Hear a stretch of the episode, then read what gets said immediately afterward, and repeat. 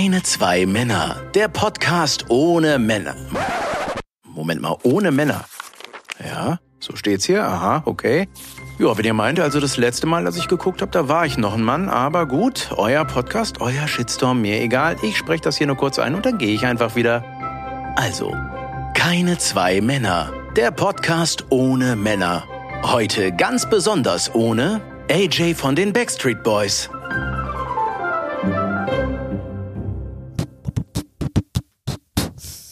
Hey Mariella, was haben AJ von den Backstreet Boys und du gemeinsam? Wir würden bei der Bravo, wer ist der beliebteste Backstreet Boy? Ach nee, weiß ich nicht genau. Beim Bravo Starschnitt.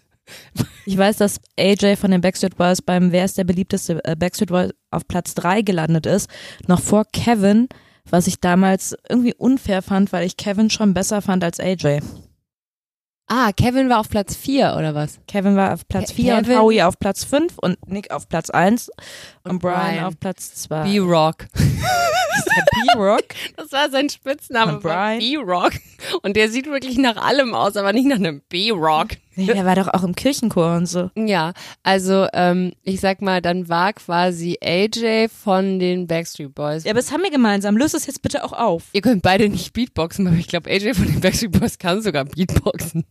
Ihr seid beide Teil. Ähm, ich dachte, wir sind, weil wir beide so wild sind. Ja, ihr seid beide, ihr seid beide wild und beide Teil einer ähm, einer, einer freundschaftlichen Verbindung, die berufliches und privates miteinander verknüpft auf eine sehr homogene Art und Weise. Du, Janine, es tut mir leid, ich will dir wirklich nicht wehtun, aber ich glaube, die Backstreet Boys waren keine Freunde. Das ist gelogen. Brian und Kevin waren Cousins, aber sonst wurden die alle von Lou Pearlman gecastet ja. und das hatte mit Freundschaft wirklich alle Freunde überhaupt geworden, nicht weil zu tun. Die hatten doch auch, nee, nee, nee, warte mal, jetzt. Jetzt warte die mal. Die hatten doch auch diese Pressekonferenz, wo Nick dann irgendwann weint rausgegangen das war, ist und äh, gesagt das war ein Tic-Tac-Toe. das verwechselst du gerade. Das wäre so lustig. If you were a friend, you wouldn't pull bullshit like that. Nee, dafür sind die viel zu gut gecastet worden. Nein, weil wenn du am Ende dieser Folge, in der wir uns mit dem Thema Freundschaft beschäftigen, gut aufgepasst hast, dann wirst du wissen, dass aufgrund der Konstellation, der Qualität und der Quantität der Zeit, die diese Jungs miteinander verbracht haben, sie zwangsläufig eigentlich zwischenzeitlich zumindest mal Freunde gewesen sein mussten. So. Vielleicht waren sie Freunde. Ich bin mir sicher, dass sie richtig gute Freunde waren. Weil bei Take That waren alle Freunde. Mhm. Ja. Bis auf Robbie, oder? Nee, alle waren Freunde. Um, alle war waren Robbie? immer Freunde. Immer. Und was war mit dem Howie, der dann nach Münster gezogen weißt ist? Du das, weißt du das? Ich hatte echt, also ich bin, du bist ja Backstreet Boys, weil du bist ja eine Dekade jünger als ich, aber ich war ja Take That Fan. Und ähm, ich hatte mit meiner Freundin damals, meine beste Freundin und ich, bei der ich nicht so genau sicher bin, ob das bei ihr nicht auch schon ein bisschen eine Obsession war. Ähm, wir haben, äh, wir haben so super konspirativ, haben wir uns so Sachen überlegt. Unter anderem war einer unserer Gedanken, dass nämlich Howie und Robbie eigentlich auch mindestens Cousins, wenn nicht sogar Brüder sind. Und dann haben wir so versucht, so Ähnlichkeiten festzustellen. Und haben wirklich, also wir haben, wir haben mal bei einer Telefonnummer angerufen. Das ist eine richtig peinliche Geschichte, ne? Aber es ist eine Freundschaftsgeschichte. Ach so, warte mal, darf ich, darf ich mal kurz unterbrechen? Das Thema unserer heutigen Folge ist Freundschaft. und ähm, mir gegenüber sitzt Janine Michaelsen und ich heiße Jana Mariella Trippke-Kneumann. Das ist richtig. Und da ist noch nicht viel ähm, Konstruiertes dabei gewesen. Das sind alles harte Fakten. Genauso wie das, was ich jetzt erzähle. Ich bitte drum. Also, ich und meine damalige Freundin und ich war 15. Wir haben auf irgendwelchen Wegen irgendeine weirde Telefonnummer gekriegt. Natürlich eine äh, britische Telefonnummer mit britischer Vorwahl und ähm, waren der festen Überzeugung, wenn wir da anrufen, dann geht Robbie Williams ans Telefon. Klar. Ja. Und wir haben da angerufen und er ist natürlich auch ans Telefon gegangen. Ja. Und wir, wir haben uns mit ihm verabredet, dass er bei mir in dem Dorf, in dem ich gewohnt habe, in Pfinksel, am, am Dorfplatz, am Fünfzeilplatz vorbeikommt und uns einsammelt. Irgendwo hat irgendjemand gesessen, der sich einen Riesenspaß draus gemacht hat. Weil wir sind nämlich danach zum Fünfzeilplatz gelaufen und haben auf Robbie Williams gewartet. Junge, Junge, ja. ich bin froh, dass niemand gekommen ist, ehrlich gesagt. Alter. Ah, das hört sich an äh, wie weiß ich nicht, perverse im Internet, aber halt in den 90ern, als es noch kein Internet gab. Analogen Telefon. Nee, das war schön. Also, wir, ähm, ich sag mal so, da haben wir äh, einen Grund, warum meine damalige beste Freundin und ich also beste Freundin waren, war, weil wir eine große Gemeinsamkeit hatten, nämlich unsere große Liebe zu Take That. Und Ich weil wir mich, mir tut's ein bisschen weh, wenn du von anderen Freundinnen auch das ist wirklich sehr lange her. Das ist, ist Wow. wirklich, da habe ich Freundschaft auch noch anders. Da wusste ich noch nicht, was Liebe ist, Mariella. Das habe ich erst Okay. viel später kennengelernt, als ich mich mit dir besoffen an der Bar wiedergefunden habe. Da habe ich erst verstanden, was wahre Liebe ist. Damals, als ich noch shallow unterwegs war und dachte, es reicht ein gemeinsamer Traum, eine gemeinsame Liebe und ähm, viele Ähnlichkeiten zwischen Howard Donald und Robbie Williams, da war ich ähm, mit meiner damaligen besten Freundin eben äh, sehr viel Zeit gemeinsam unterwegs, sowohl in der Schule als auch nach der Schule. Und wir haben natürlich diese gemeinsame Liebe zu dieser Band gehabt. Das heißt, wir hatten so drei wichtige Parameter, an denen sich übrigens Freundschaft definiert. Nämlich, und man ist als Kind einfach auch eh super easy, wenn es um Freundschaften schließen geht. Hm, ja, also grundsätzlich reicht, also ich weiß nicht, ob du das Man ist beobachtet schnell hast. da, also die Ja. sind schnell dabei, aber schnell ich beste merk, Freundin. merk aber auch jetzt, ich habe das irgendwie auch mal gedacht, weil die sich dann so auf den Spielplatz und zack sind die Freundinnen. Ja. Aber die testen sich auch so ein bisschen aus. Also meine Tochter ist jetzt sieben und ich merk schon, die testet. So, und wenn das nicht passt, dann passt das nicht und dann wird sich mit dem Kind auch nicht wieder verabredet. Ja, aber das meine ich mit, die sind total schnell, die sind, glaube ich, schnell in diesem ganzen Prozess. Das, was bei uns Erwachsenen in der Entstehung viel länger dauert, im Ausprobieren viel länger dauert und in der Trennung nochmal viel länger dauert. Ähm, das passiert bei Kindern total krass schnell, rabiat. Die können aber auch Freundschaften kündigen und am nächsten Tag wieder Freunde sein. Die haben quasi kein emotionales Langzeitgedächtnis, was solche Sachen angeht. Ich glaube, das formt sich so mit der Zeit. Also ich weiß auch, meine Tochter, als sie kleiner war, wie viele beste Freundinnen die ständig hatte. Wir waren irgendwo im Urlaub, die war einen halben Tag am Strand, die hat drei Minuten irgendjemand eine Muschel in die Hand gedrückt, das war ihre neue beste Freundin. Gleiche Sprache, Fehlanzeige, die haben sich nicht mal verstanden, die wussten noch nicht mal, wer wer ist, aber man war auf jeden Fall erstmal beste Freunde. Und, ähm, und dann ist man auch relativ schnell nicht mehr beste Freunde. Und dann kann man sich aber auch ganz schnell wieder vertragen. Also ich, ich, das ist eigentlich ist es quasi Ein Auf und Ab. Freundschaftstesten. Naja, also quasi das, was wir äh, ewig in die Länge ziehen, einfach in Kurzform. Aber ich glaube, vom Drama her nimmt sich das nicht viel. Also ich kenne Erwachsenenfreundschaften, die sind eh nicht dramatisch. Oh ja, ja.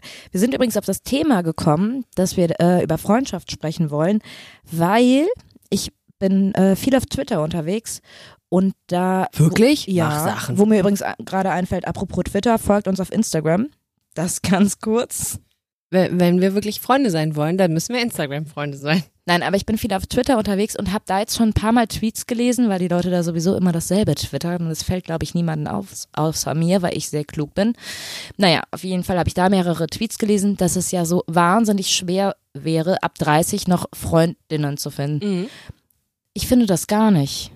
Also ich glaube, ab 30, weil, also wenn ich mal so gucke, was ich so recherchiert habe, beziehungsweise mir durchgelesen habe, dann geht es, glaube ich, sogar mehr darum, dass ähm, für viele Menschen in dem Moment, in dem Partnerschaften, Beruf und Kinder, Familienplanung ähm, immer mehr Platz im Leben einnehmen, die Zeit fehlt, um sich um bestehende Freundschaften zu kümmern und die Zeit, um neue zu, also wirkliche Freundschaften zu bauen. Weil es natürlich auch immer ein bisschen länger dauert, je älter man wird, bis eine Freundschaft sich wirklich verfestigt, muss man schon sich viel auseinandersetzen.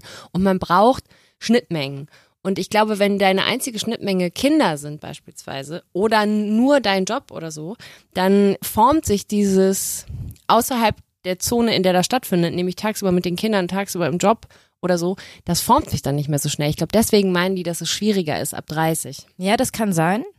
Also das sehe ich ein. Ich bin aber auch genau deswegen gar nicht auf der Suche nach neuen Freundschaften, weil ich mir denke, ich habe ja schon recht viele Freunde. Sorry, ich wollte jetzt nicht angeben, aber es ist einfach die Wahrheit. Nein, habe ich. Ich habe ein äh, stabiles Umfeld. Es ist eher so, dass ich so ein bisschen mehr aussortiere, weil ich mit manchen Sachen einfach überhaupt nicht mehr fein bin.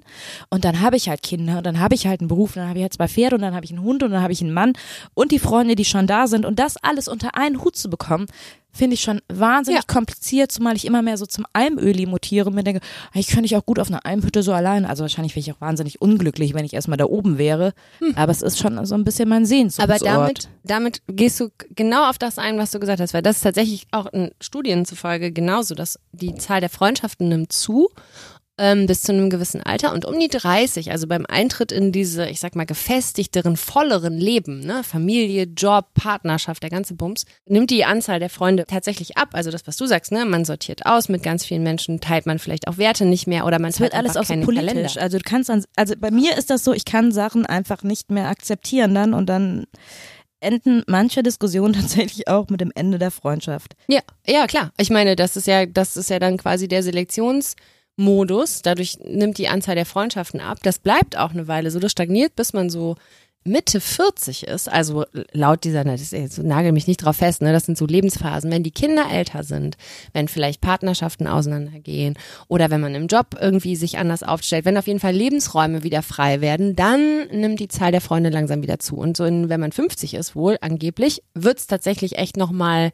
mehr. Dann sucht man nochmal neu. Also manche Menschen Partner. Dann gehe ich äh, walken mit so einer Seniorengruppe. Ja, dann hast du endlich Nordic Walking Stöcke. Geil. Ja. Jetzt habe ich meine ersten Walking Stöcke, aber wahrscheinlich werden sie neu sein. Ich habe das mal Ich gemacht. kaufe keine gebrauchten, wenn ich damit anfange. Nee, kannst du auch nicht, weil den Handschweiß von anderen, den willst du ja nicht. Ich habe mal Nordic Walking gemacht.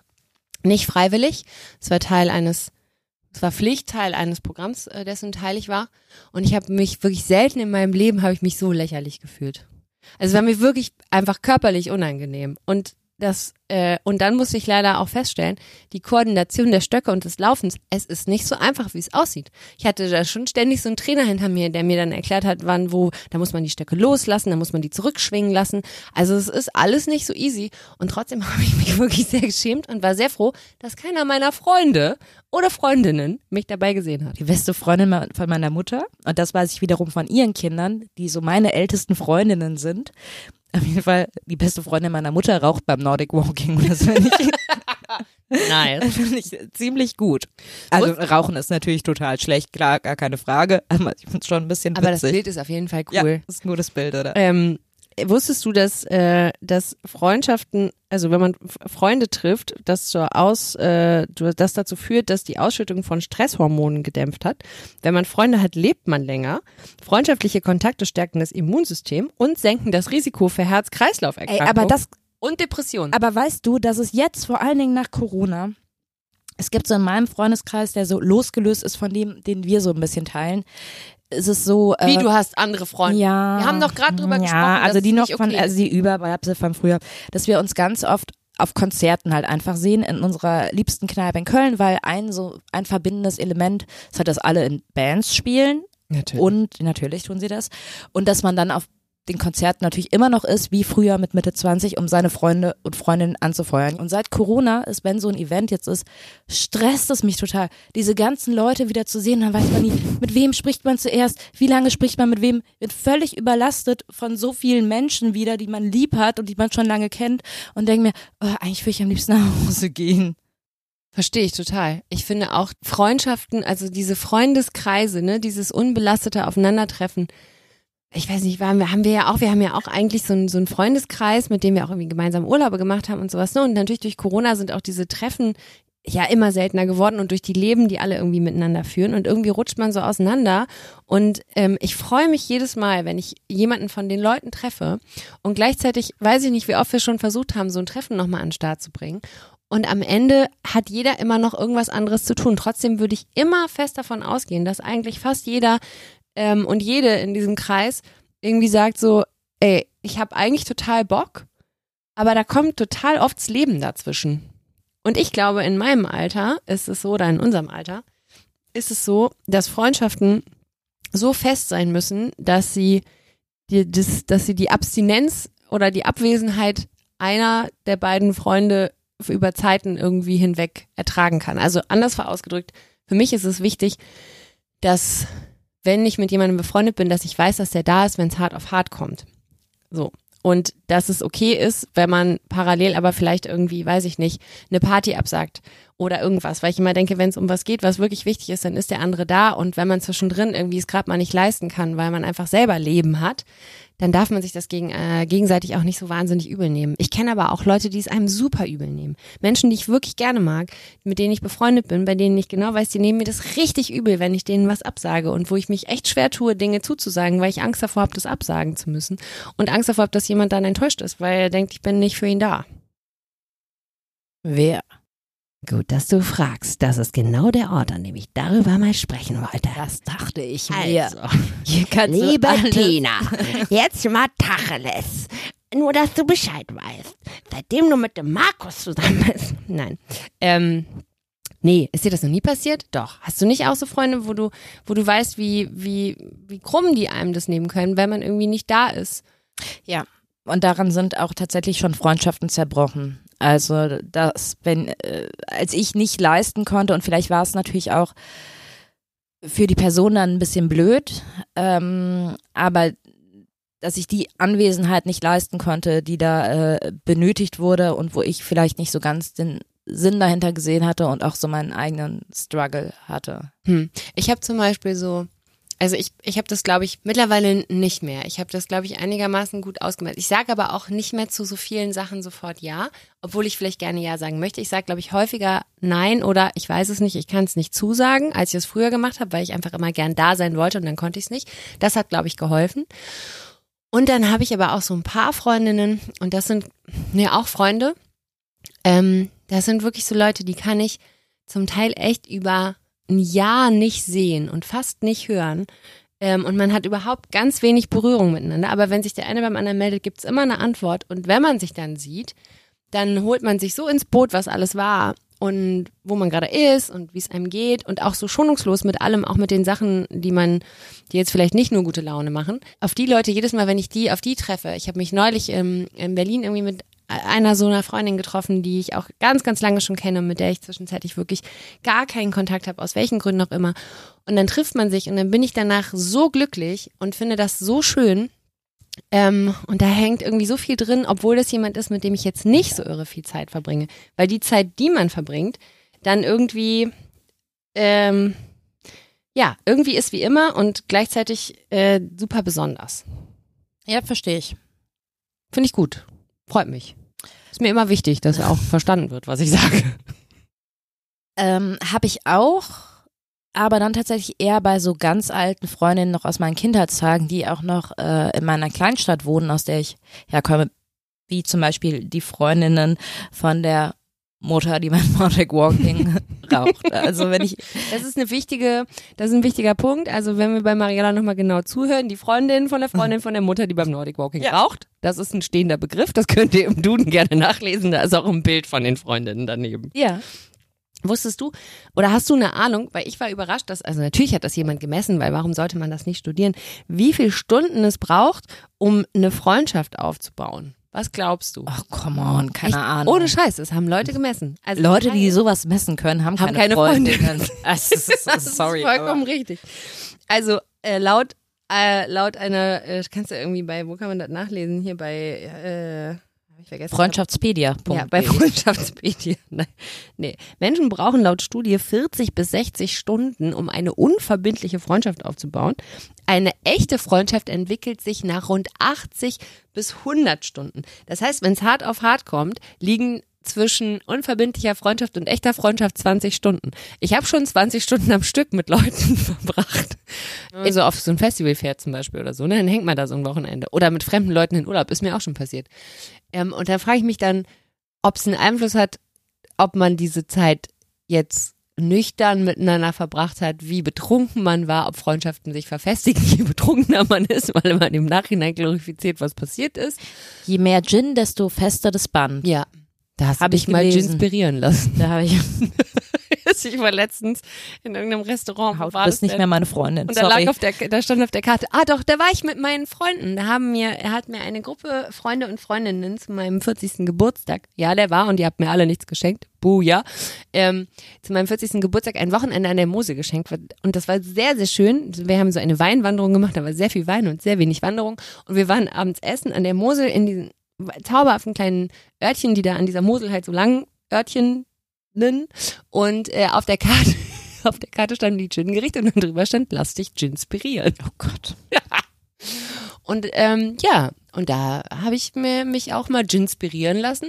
Allerdings waren das alles vorher auch schon meine Freunde. Das hat sich jetzt danach auch nicht mehr großartig. Ich weiß auch nicht, warum ich bei Freunden nie gender, weil das in meinem Kopf immer beide Geschlechter mit einschließt. Ich denke, die Frauen damit, da sind die Frauen mit gemeint, Ah, wenn das ich Freunde schön sage. von das ist schön von mir, ne?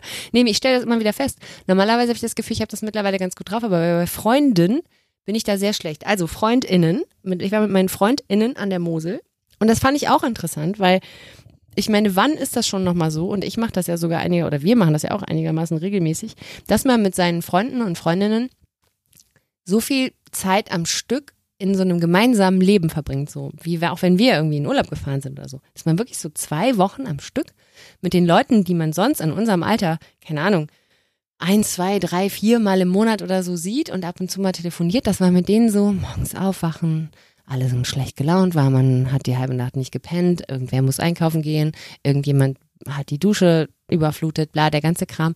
Das finde ich schon auch noch abgefahren. Früher hat man so ganz normal so viel abgehangen, aber das ist jetzt mittlerweile, finde ich es schon immer noch mal speziell. Ich hatte mal eine Freundin, da habe ich alleine gewohnt und die hat ähm, gegen ja nicht direkt gegenüber, aber schon relativ nah bei mir gewohnt und irgendwie hat es sich aber so ergeben, wir waren beide Singles, dass wir jede Nacht irgendwie bei mir geschlafen haben. haben. Nee, wir haben nicht rumgemacht, das war alles rein platonisch, aber es war tatsächlich, wir haben nonstop aufeinander gehangen, sind teilweise ist sie mit zu mir mit in die Uni gegangen. Es war noch nicht mal meine beste Freundin, Ja. aber es war halt so, nee, wir sind jetzt einfach die ganze Zeit zusammen. Ja, das kenne ich aber auch. Also es war schon gut zu wissen, dass, dass da noch eine andere Wohnung war, Ja. aber Ja. aber ey, das könnte ich mir jetzt nicht mehr Klingt auch ein vorstellen. bisschen wie eine Beziehung, ehrlich gesagt. Ist es ja auch, ne? Freundschaften sind ja am Ende des Tages auch platonische Beziehungen, Wir haben Äh, sehr viel Gras geraucht. die nicht monogam sind. Ah ja, gut, das macht es natürlich erträglicher oftmals.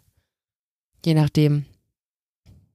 Also nicht bei Inzwischen sind jedem, wir keine Freundinnen mehr. ähm, weil sie dein ganzes Gras weggeraucht hat. Nee, da möchte ich nicht drüber Gut, sprechen. okay. Nö, dann was anderes. Wobei, jetzt muss ich mal überlegen. Nee, wann ich überlege gerade, wann ich das letzte Mal eine Freundschaft wirklich, also Schluss gemacht habe. Weil Freundschaften Schluss machen, das glaube ich, kann ich gar nicht so gut. Wenn ich jetzt mal drüber nachdenke. Also so Sachen, die sich so verlaufen, ja, aber so, ja, überlege das letzte Mal, wo mich wirklich jemand so richtig herbe enttäuscht hat und ich dann gesagt habe, ich möchte mit dieser Person nichts mehr zu tun haben. Doch, ich kann mich dran erinnern. Doch. Ich habe aber nach wie vor das Gefühl, dass das jemand ist, den möchte ich gerne noch einmal sehen und möchte das einfach auch nochmal sagen. Weil das ist einfach irgendwann, ich habe das mal so angedeutet, da gab es aber kein eins zu eins Gespräch, sondern das war dann irgendwie so eine Textnachricht, die man so hin und her geschickt hat. Und dann habe ich dann gesagt, du, ich habe jetzt irgendwie auch ein Problem und ich glaube, das sollten wir irgendwie mal klären, äh, beziehungsweise ich würde das gerne mal loswerden. Und dann habe ich mich aber auch nicht so krass ins Zeug gelegt, das loszuwerden. Und dann haben wir einfach nie wieder miteinander gesprochen und dann kommt so dieser Klassiker, man entfolgt sich auf allen Plattformen, bla bla, das ist dieses bescheuerte Spiel. Ähm, und dann redet man einfach nie wieder drüber. Äh, und trotzdem stelle ich immer wieder fest, wann immer dieser Name mir mal so in den Kopf kommt oder ich da so drüber stolper, dass ich immer noch wirklich äh, merke, ach, ich hätte da schon auch nochmal echt ein, gerne ein Gespräch, aber anscheinend ist mir auch nicht wichtig genug, als dass ich das jetzt proaktiv suche. Aber da habe ich einmal richtig Schluss gemacht. Da war ich aber auch wirklich enttäuscht und sauer. Und da hat man nicht gesagt, es ist in Ordnung. Ich tendiere auch oft dazu, dann zu sagen, es ist nicht so schlimm, aber das fand ich wirklich richtig schlimm. Na, ich bin, äh, also es schläft oft so ein tatsächlich. Aber da, in dem Fall gab es wirklich Streit und ähm, dann war tatsächlich auch dieses klassische auf allen Plattformen entfolgen. Hm. Das ist so weird, ne? Ah, das, ja, ach, weißt du, ich habe ich hab das dann mitbekommen und habe dann mitgemacht, weil ich gedacht habe, es ist halt auch irgendwie, Ja, stimmt. Ich habe auch gesehen, dass sie mir irgendwann entfolgt ist. Dann habe ich Mhm. gedacht, das mache ich auch. Aber es ist schon auch Und ich- irgendwie komisch. ich war auch, ich wollte, wollte auch nicht mehr mit ihr befreundet sein danach, also das definitiv nicht mehr. Aber ich war auch schon wirklich traurig und enttäuscht. Ich hatte da schon so ein bisschen was dran zu knabbern. Mhm. Also weil sie mich auch sehr, sehr enttäuscht hat. Ja, das kann ich teilen. Das, das teile ich total. Das finde ich auch.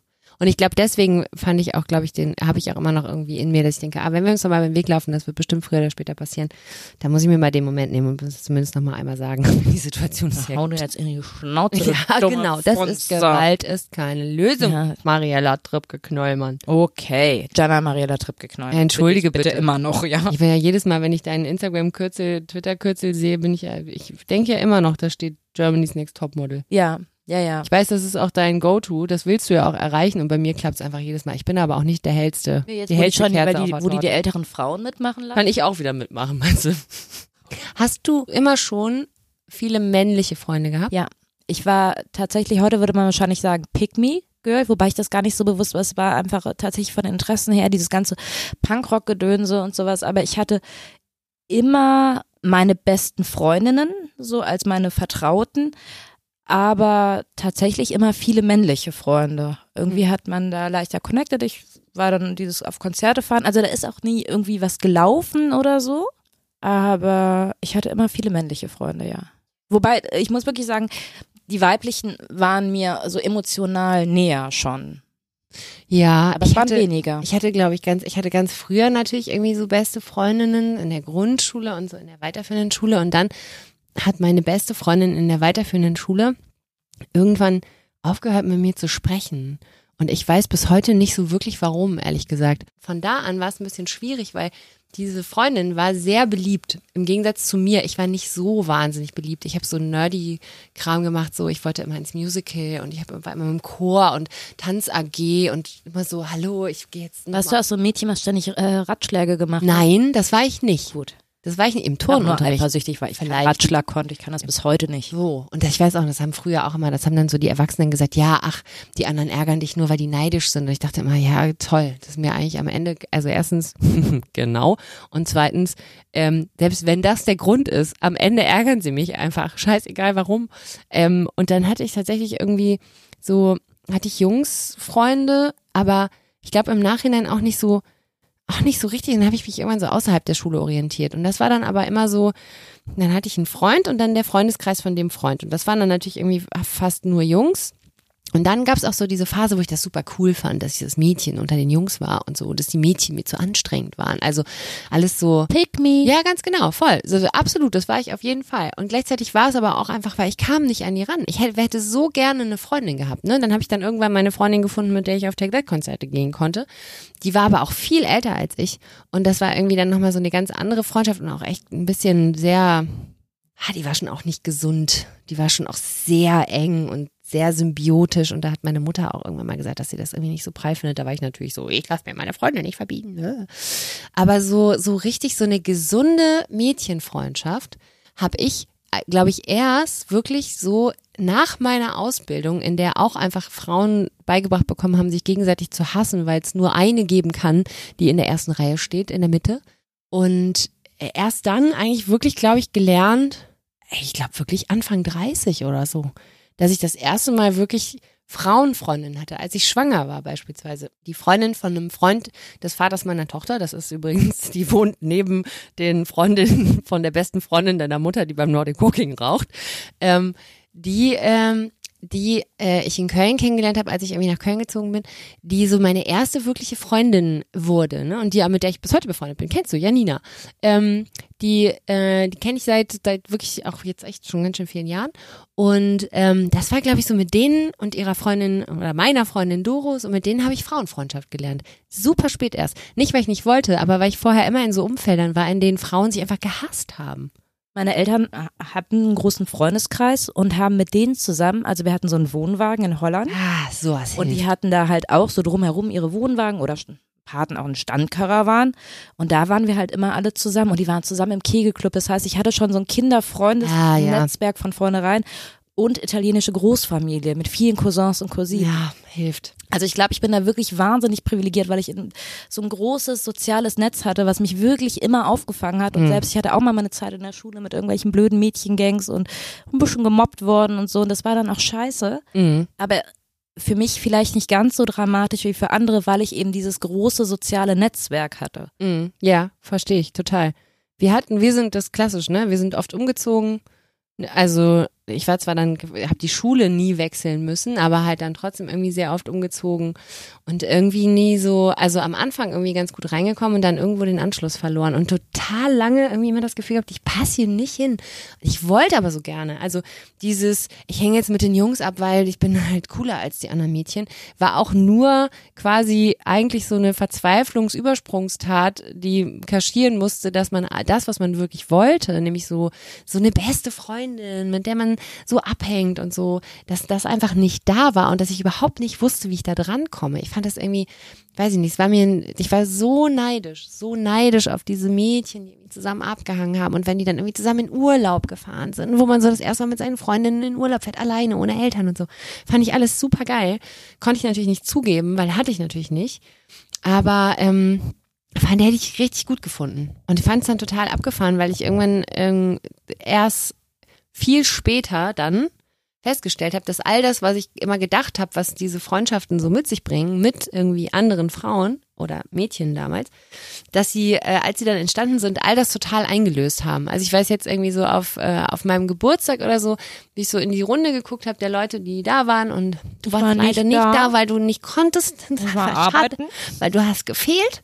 Aber als ich so rumgeguckt habe und da sind echt, ähm, da ist auch geschlechtermäßig echt gut ausgewogen auf jeden Fall, aber wirklich so so ähm, richtig enge Freundinnen und und nicht nur Leute, die ich jetzt irgendwie seit zehn Jahren kenne, sondern auch beispielsweise dich oder auch zwei, drei andere äh, Frauen, die ich jetzt erst seit fünf, vier, drei Jahren kenne, die mir so wichtig sind äh, und wo ich im Nachhinein so froh bin, dass ich noch diese Kurve gekriegt habe, diese Freundinnenkurve und nicht ewig äh, trotz der wirklich tollen Freunde, die ich habe. Also ich bin mit wirklich auch sehr tollen äh, Männern befreundet. Aber das, was man mit äh, mit mit Frauen in Freundschaften erleben kann, das ist halt einfach, das ist einfach nochmal was anderes. Ja, es ist halt irgendwie intensiver und es hat auch so ein bisschen was, ähnlich auch mit diesem Kummer, dann fast was von einer Liebesbeziehung. Auf jeden Fall. Also ich weiß nicht, wie das mit, wobei, weiß ich nicht, vielleicht ist es bei Männerfreundschaften untereinander auch so, das kann ich natürlich nicht Oh, es gibt beurteilen. eine schöne Definition äh, tatsächlich. Männer, Männerfreundschaften definiert man oft als Side by Side, also an der Seite von jemandem Freundschaften und Frauenfreundschaften als Face to Face, also einander gegenüber Freundschaften. Fand ich irgendwie ein spannendes Bild, wobei ich nicht sagen möchte, dass das, dass man das an Geschlechtern so aufziehen kann. Plus, man lässt so ein kleines bisschen außen vor, dass es einfach mehr als zwei Geschlechter gibt und dann ist man da jetzt einfach bei einem, ich sag mal, bei einer wissenschaftlichen Herangehensweise, die vielleicht ein kleines bisschen zu alt ist, um sich schon angemessen damit auseinanderzusetzen, dass ganz so stereotyp Menschen dann doch nicht sind. Also okay, Cis-Frauen, Freundschaft Genau. hat, haben wirklich auch was von einer Liebesbeziehung mit all den Dramen, mit der Eifersucht, mit dem Ach, untereinander sein. Ich habe auch, wenn ich irgendwie neue Freundinnen, vor allen Dingen so mit 20, als ich dann so an die Uni gegangen bin, dass man sich dann auch wirklich für die schön gemacht hat. Also Wirklich? Äh, ja, doch. Ah, das also dass wenn ich mich mit denen getroffen habe und dann hatte ich einen Freund, es ging gar nicht darum, irgendwelche Typen abzuschleppen, sondern nee, so dann mache ich mich jetzt, da brützel ich mich jetzt ein bisschen auf und dann ist man auch, auch so aufgeregt und so ist fast wie bei so einem Date. Also Ah, bei nee, mir das- war das so. Nee, das hatte ich tatsächlich nicht. Das hatte ich nicht. Ich hatte, nee. Du hast dich nie für mich schön gemacht. Ich so. mache mich Ja. immer für dich schön, Okay. Mariella. Immer, aber das ist ja auch, also das, worüber wir hier reden, das ist ja auch mit dem Wort Freundschaft gar nicht zu umreißen. Das, Wa? das stimmt. Wenn das wir stimmt. gleich rausgehen und warten, dass Robbie Williams unser abholen kommt vor der Tür. Jesus Christ. Nee, aber ich finde, ähm, ich finde die, die, diese Grundidee, also klar, man muss natürlich einfach sagen, wir reden jetzt irgendwie von Cis-Geschlechterrollen, äh, leider, weil die, die Studienlage, ähm, was das angeht, zumindest die mir zugängliche irgendwie noch nicht ganz Und weil so wir eigentlich auch nur aus unseren eigenen Erfahrungswerten sprechen. weil wir auch können. nur, nee, aber wenn ich jetzt sage, dass es beispielsweise diese Definition gibt. Sogar, wir sind so richtig eingeschränkt. ja, das ist richtig, wir sind super eingeschränkt. Aber ähm, ich meine jetzt vor allen Dingen, wenn man darüber spricht, dass man sagt, bei Männerfreundschaften handelt es sich um diese Side-by-Side und bei Frauenfreundschaften um diese Face-to-Face-Beziehungen, dann ist, glaube ich, so dieses, also meine Erfahrung beispielsweise, wenn es um so Herzensangelegenheiten geht, ne? So dieser ganze Kram, der, egal wie alt wir sind, uns immer wieder zu Teenagern werden lässt. Wenn ich mit Freundinnen darüber spreche, heißt es nicht, dass sie nicht auch genervt sein können von mir und vielleicht sagen, so muss ich jetzt wirklich zum 14. Mal die gleiche Frage beantworten. Aber mit denen kann man natürlich, Wo wir gerade beim Thema sind. ja, bitte. Abwarten. Okay.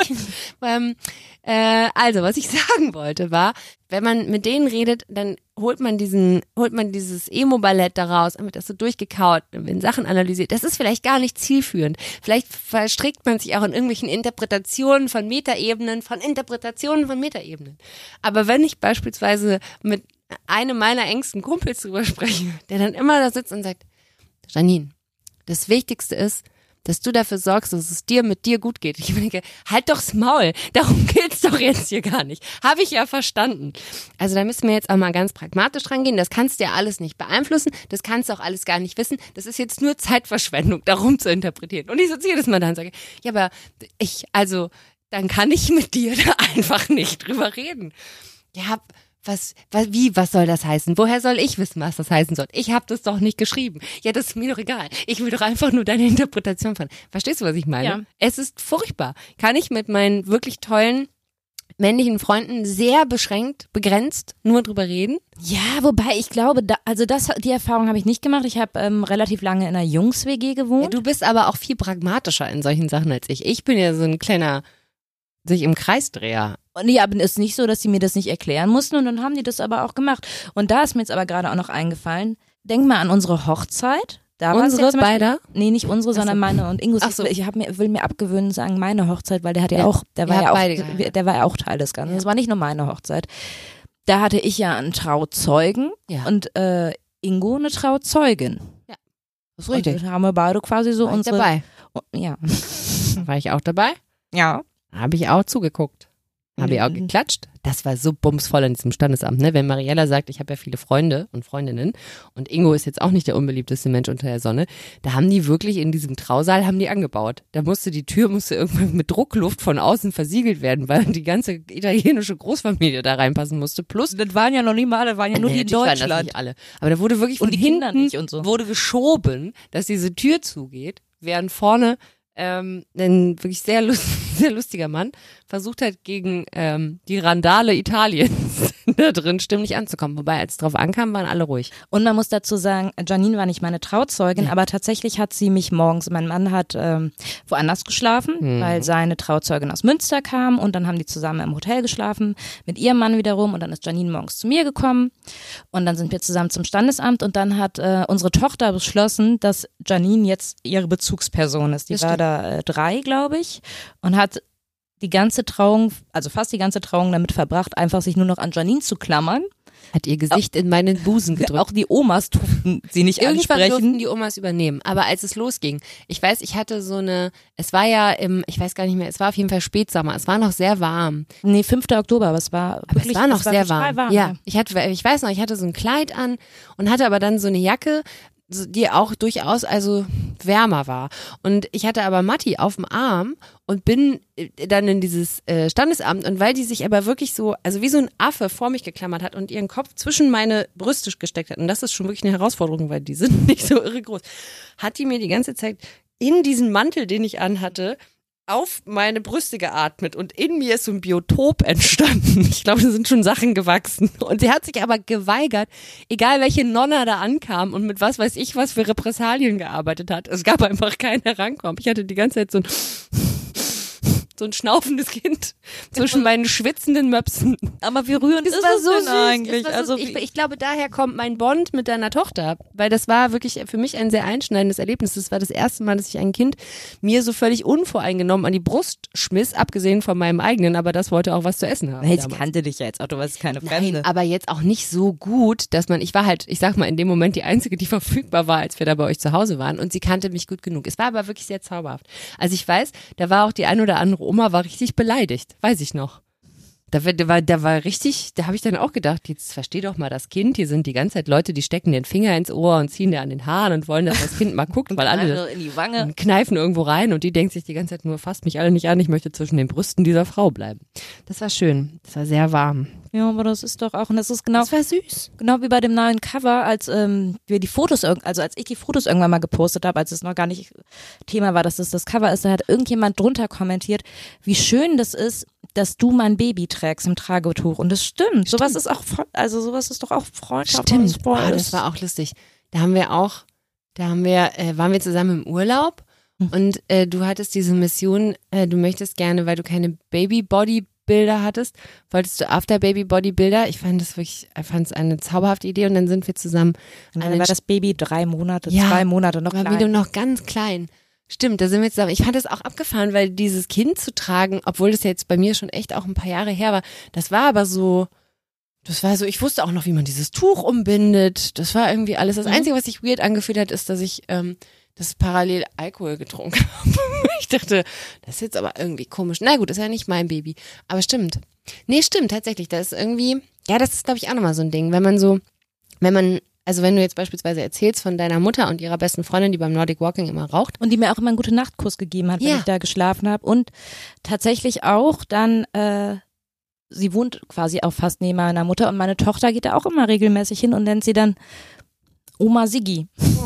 Ja, ich finde sowas, also ich weiß irgendwie, das habe ich zum Beispiel mit meinem Kind, das ist jetzt gerade, weil die, die Familie bei uns jetzt auch wirklich sehr weit auseinandergesprengt ist und so, ähm, weiß ich aber zum Beispiel, me- meine Freundinnen also zumindest ein gewisser Kreis meiner Freundinnen, zu dem auch du gehörst, das sind irgendwie Leute, die kennt meine Tochter so gut, durch mich auch und auch als meine Freundinnen so gut. Ich wüsste, wenn mal irgendwas wäre und ich wäre irgendwie nicht da und der Vater wäre auch nicht da, dann wäre die da gut aufgehoben und würde sich da sicher fühlen. Also Freundschaft wird quasi auf die nächste Generation insofern mit übertragen, als dass ich ja zum Beispiel auch finde, wenn wir gemeinsam im Urlaub waren, eine sehr zauberhafte Art gibt zwischen deiner Tochter und meiner Tochter miteinander zu interagieren, obwohl zwischen denen eigentlich ein Altersabstand ist, der so groß ist, dass sie eigentlich, na, von unten nach oben kannst du immer ein bisschen was anfangen, weil das findest du irgendwie cool, aber auch gerade von unten, äh, von, von oben, also von älter nach jünger, ähm, fehlt da vielleicht manchmal so die Herangehensweise. Aber wie, wenn man selbst überlegt, letztes Jahr, wie zauberhaft die miteinander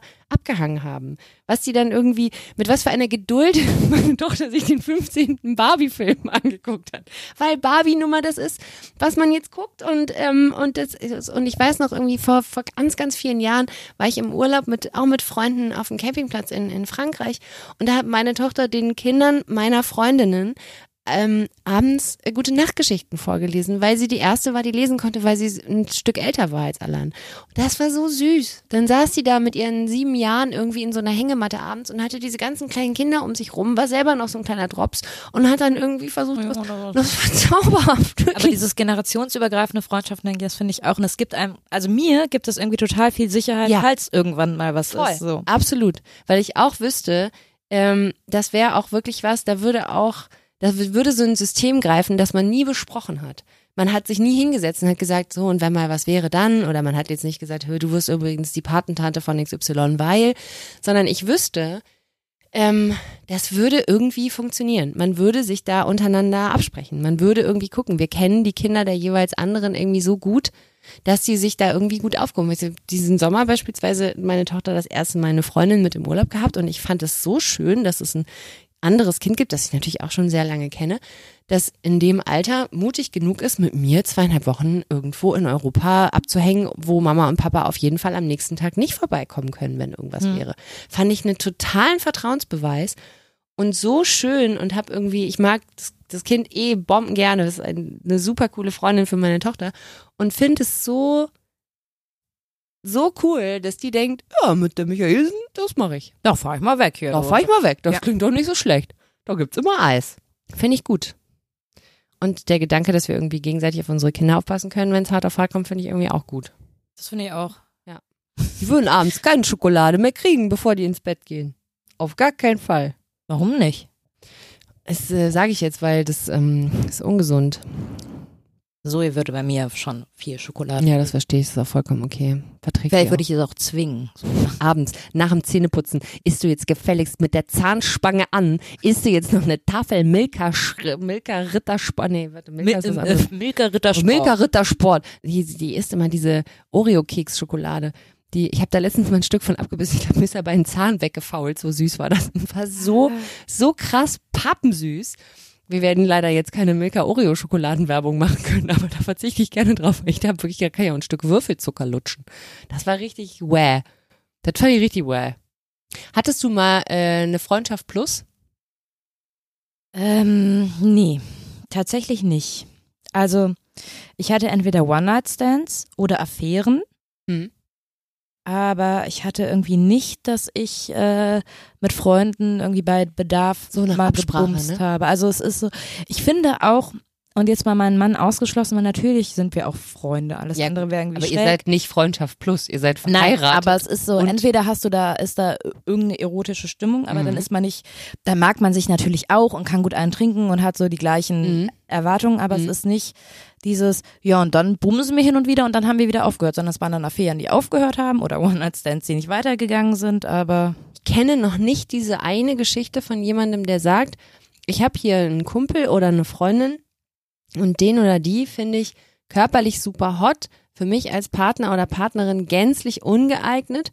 Ähm, wir äh, haben jetzt irgendwie zwei Jahre miteinander geschlafen äh, und jetzt hat er oder sie aber jemanden kennengelernt und jetzt sind wir einfach wieder nur Freunde. Habe ich so noch nie gehört. Aber gibt's bestimmt. Doch. Aber ich habe es nur noch nie gehört. Schon. Ich habe das auch, also bei mir im Freundeskreis war das dann auch mal so, dass die Leute da miteinander abgestürzt sind, aber ich Ja. habe hab das nie gehabt. Dass man mal miteinander abgestürzt ist, das ist, aber ich bin auch, nie, ich bin eh nie abgestürzt. Ich bin noch nie auf einer Party so richtig abgestürzt. Also das, was so, was man früher auch in der Schule so, oh, und, und die Steffi ist mit dem Sandro abgestürzt. Das ist mir, ah, ich will jetzt gar nicht lügen, aber das ist mir, glaube ich, so ein Partyabsturz. Ey, ich habe so viele Oh, Sachen doch, nicht erlebt in meinem Leben, ne? Das ist mir mal Karneval passiert. Gut, auch das zum Beispiel. Ich habe noch nie an Karneval mit irgendjemandem rumgemacht. Oh, doch, und dann, Nee. ja, pass auf, und dann haben wir ja tatsächlich auch noch ein bisschen außerhalb von Köln Rumgemacht. gefeiert, im Bergischen Land. Weiß Der Teufel, warum waren wir da auf dem Karnevalszug? Weil da auch teilweise die Leute herkamen. Und dann bin ich da mit so einem Typen abgestürzt und äh, war dann mit bei ihm, bei seinen Eltern. Und hab da abends überhaupt nicht drüber nachgedacht Oh und musste dann am nächsten Morgen mit den Eltern frühstücken. Oh Gott. Das war so maximal unangenehm. Und haben die dann gefragt, ob ihr jetzt heiratet? Nein, Gott, das haben die Gott sei unangenehm. Dank nicht gemacht. Ähm, ich ich äh, habe mal von einem äh, Kumpel damals äh, auch Karneval, so eine Karnevalsgeschichte, weil wie gesagt, ich habe das nie, nie. Ich komme aus Köln, ne? Ich bin ja aufgewachsen, also Köln. Ich komme aus dem Umland von Köln. Ich bin da aufgewachsen. Karneval lag mir mal im Blut. Ich fand das mal richtig geil. Nie habe ich einfach mal irgendwie rumgemacht mit irgendjemandem an Karneval. Ich weiß nicht, was mit mir nicht stimmt, aber ich irgendwie kann ich das nicht. Ich ei entweder war ich noch nie, nee, wenn ich betrunken bin, habe ich find ich nee, ich Ich habe weiß meinen nicht. ersten Zungenkuss Karneval bekommen. Wirklich. Hm, Nee. In Wassenberg, da waren wir auf dem Friedhof. Geschichte fängt schon super an. Auf dem Dann kam die, also meine wurde Freundin, in der, deren Mutter, die beste Freundin meiner Mutter ist, die beim Nordic Walking Karneval rauf. gefeiert und dann sind wir irgendwie auf den Friedhof gegangen und haben da an einen Grabstein gelehnt rumgeknutscht. Und das war mein erster Zungenkuss. Ich habe auf diesem Friedhof meinen ersten Joint geraucht und inzwischen liegt auf dem Friedhof mein Vater. So. Ja. Das hast du jetzt auch nur gesagt, damit ich danach nicht irgendeinen dummen Kommentar bringe. Nee, das war tatsächlich, musste ich bei der Beerdigung daran denken und gedacht, bisher irgendwie immer nur Bullshit auf diesem Friedhof betrieben und jetzt irgendwie schade. Ja. Ich weiß, also ich weiß, wir sind früher also zu so Mutproben auf so einem Dorffriedhof immer bis zur Mitte, bis zu diesem Kreuz gelaufen und wieder zurück. Und ich habe mir jedes Mal, wenn ich das machen musste, vor Angst wirklich in die Hosen gepinkelt. Also wirklich in die Hosen gepinkelt. Ich habe mir als Kind sehr oft vor Angst in die Hose gemacht. Übrigens, das ist einfach nur mal so als kleines interessantes Detail aus meinem Leben, falls Günther ja auch mal fragt. Aber meinen ersten Zungenkuss habe ich bekommen auf dem, auf dem Campingplatz in Südfrankreich von einem Jungen aus irgendwo anders auch Deutschland offensichtlich, weil ich habe den verstanden und der hat mich so aus dem Nichts hat er mich geküsst und ich war aber auch echt noch jung. Ich war so zwölf oder dreizehn und hatte auf einmal so eine Zunge im Hals und fand das super irritierend. Und weil ich da überhaupt nicht mit umgehen konnte und der gehörte zu so einer komischen Reisegruppe. Und am nächsten bin ich dann, dann einfach weggegangen davon und am nächsten Tag kam der zu meinem Wohnwagen und wollte sich mit mir verabreden. Und ich weiß, ich bin auf dem Campingplatz geblieben, meine Eltern sind weggefahren mit meinen Geschwistern, die wollten irgendeine Mühle angucken oder so. Und ich wollte nicht, deswegen durfte ich da bleiben. Und als ich gesehen habe, dass der kommt, habe ich mich im Campingwagen eingeschlossen und habe mich schlafend gestellt. In Südfrankreich im Hochsommer in einem Campingplatz, in einem Campingwagen mit geschlossenen Fenstern. Ähnlich wie bei der Robbie Williams Geschichte bin ich froh, dass du noch da bist. Ich habe da drin gelegen und dieser Camping, äh, dieser Campinganhänger, ähm, dieser Wohnwagen heißt es ja auch, äh, der hatte so Fenster, wo man unten quasi, das war wie so eine lange Schraube, wo vorne eine Mutter drauf war. Die Mutter musste man ganz weit rausdrehen, dann konnte man die Schraube hochklappen auf beiden Seiten, dann konnte man das Fenster aufschieben. Und wenn man das Fenster wieder zugemacht hat, musste man es zuziehen, dann musste man die, diese Sch- äh, Schraube so einhaken und musste die Mutter vorne zudrehen. Das habe ich gemacht, weil ich Angst hatte, dass der und dann hat habe ich aber tatsächlich auf der Seite, wo ich lag, und diese Vorhänge waren auch einfach durchsichtig, man konnte das alles sehen und ich lag da und habe mich schlafend gestellt, weil der wirklich an dem Fenster und da reingeguckt und geklopft hat. Und ich habe mich so schlafend gestellt und habe geschwitzt wie ein Schwein. Und dann hat der an diesem Campingfenster gezogen und ich hatte die eine Seite nicht richtig zugemacht. Was? wa- Und dann, das war super creepy. Und dann hat er das aufgezogen, hat so durchgegriffen und hat versucht, mich so am Kopf zu klopfen, damit ich wach werde. Und ich habe dann aber so, ich kann mich super gut schlafen stellen. Ich habe dann aber so mich so weggemuggelt im, Schla im Schlaf und äh, und irgendwann hat er aufgegeben und hat mich in Ruhe gelassen. Aber es war so furchtbar. In meinem Kopf, in meiner Erinnerung hat es vier Stunden gedauert. Ich glaube nicht, dass es so lang war. Aber in diesem Campingwagen werden es halt einfach 100 Grad, weil der stand in der prallen Sonne in so einem Pinienwald in Südfrankreich ja, Albtraum. Das war, und ich hatte so viel Angst nach diesem Zungenkuss, dass ich einfach alles versucht habe, dem, ich habe den noch nie wieder gesehen. Ich bin Ja, aber es ist auch, gegangen. dann hat er es auch wirklich verkackt, weil das ist wirklich widerlich und dann auch direkt so, okay, Männer sind übergriffige Typen und denken sich halt, sobald man einmal mit denen rumgemacht hat, muss man es nochmal machen. Und ich habe übrigens gelogen, ich hatte wohl Freundschaft plus mit besagten Typen, von dem ich meinen ersten Kuss bekommen habe. Ich möchte kurz eingreifen. Du hast nicht gelogen, du hast vergessen. Zu diesem Zeitpunkt ist es noch vergessen. Ich hab's, ich hab's vergessen. Der war nämlich Teil meines Freundeskreises. Wir waren befreundet. Ich fand, dass der sehr, sehr gut gerochen hat, das CKB.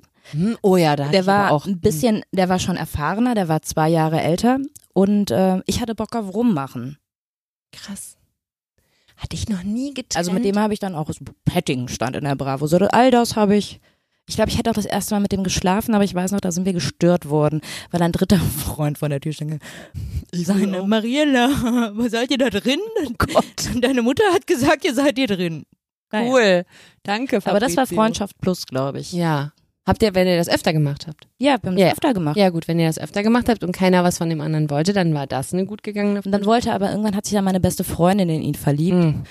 Dann ging's nicht mehr. Dann ging es nicht mehr. Nee, das ist klar. Das geht Mhm. dann auch nicht mehr. Ja, ich weiß nicht. Also ich habe festgestellt, also ich habe natürlich, habe ich irgendwann mal versucht mit ohne so, dass man jemanden richtig gut findet. Aber das war nicht auch, da war ich, das war, da war ich auch immer super hölzern. Aber das war nie eine Freundschaft. Das war, wenn dann wirklich so, das war dann so ein Ausprobieren und dann hinterher denken, ah nee, lieber doch nicht. Nee, also ich habe dann sind die, äh, dieser Wohnwagentyp, also sorry. ja der Wohnwagentyp, soll der ich war den, auf jeden soll Fall ich den suchen und Ja. dem jetzt noch einen reinhauen? Wenn du Alter. das hörst. Ich weiß gar nicht mehr, wie der hieß.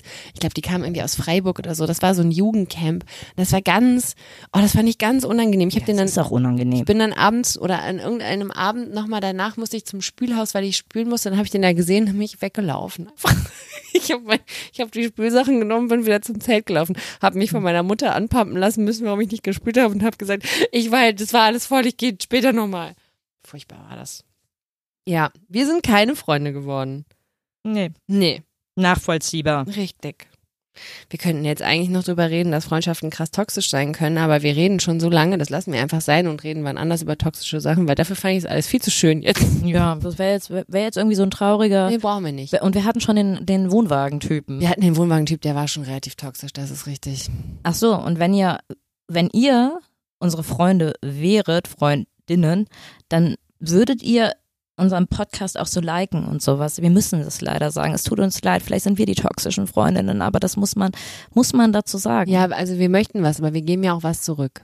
Du meinst bei Spotify da oben liken, ne? Hm, Ich glaube, das kann man auch überall anders. Ich ne? weiß nicht, ich habe ja das, das, kann man auch das bei kann man Apple, bestimmt überall anders auch. Bei Apple man kann man doch das alles auch, Bei liken. Apple kann man das auch so kommentieren. Man kann alles liken. Jeden und alles kann man liken. Das ist einfach so. Und das muss doch mit einem Podcast auch gehen. Ihr könnt auch uns liken, einfach so persönlich, Ja. mit euren Herzen. Das wäre wunderschön. Und dann könnt ihr auch zum Beispiel kommentieren, wenn ihr wollt, dass wir auch mal über toxische Freundschaften Ihr sprechen. könnt eh schreiben. Finde ich sowieso mal eine ganz gute Idee. Also Freundschaft ist ja auch Dialog. Jetzt ist das ein bisschen schwierig, aber kann man ruhig mal auch mal schreiben, hey, ich würde mir mal wünschen, redet doch mal eine ganze Folge über, mm, ähm, weiß ich nicht, eure Lieblingscomicfigur oder was ihr gern privat so esst zwischen 8 und 14 Uhr. Ja. Oder irgendwas Sinnvolles. So, ähm, genug gesabbelt. Ich finde, es reicht jetzt. Hey Freundin, wir Als gute Freundin auf, weiß man auch, wann man gehen wann muss. man gehen muss. Und wir gehen jetzt ins Bett. Das stimmt, unsere Betten stehen nebeneinander. Ja, Und das ist noch nicht mal gelogen, weil wir in einem Hotelzimmer sind. Richtig. Ich habe das breitere Bett und das ist auch nicht gelogen, weil Janine war zuerst hier in dem Zimmer und dann bin ich erst angekommen und dann hat sie gesagt, Mariella, Du kriegst das auch breite das Bett. breitere Bett. Ja. Auch Der das ist Hintergrund Freundschaft. ist, erstens hatte Mariella Geburtstag an dem Tag und zweitens habe ich gedacht, ich schlafe ja, also ohne, dass irgendjemand anders auch noch in mein Bett reinkrabbelt, vor allen Dingen nichts, was, was meine, meinen Erziehungsauftrag genießt. Mariella schläft ja nachts eingepfercht zwischen verschiedenen Menschen Und einer Hündin. und einer Hündin. Und da habe ich auch eine gedacht, tolle Freundin. äh, entweder kann sie nicht einschlafen, wenn nichts neben ihr liegt, dann werde ich mich irgendwann aufopfern und daneben legen. Oh, das wusste ich nicht, das hättest du machen können. Okay, to be continued. Mehr in der nächsten Folge, wenn es heißt, äh, äh, zwanglose Cousinen. Heute wird geschlafen. Tschö. Tschüss. Das war Keine zwei Männer mit Mariella Trippke und Janine Michaelsen. Redaktion und Schnitt Kaleidos 4. Keine zwei Männer ist eine Produktion der Panther Sounds.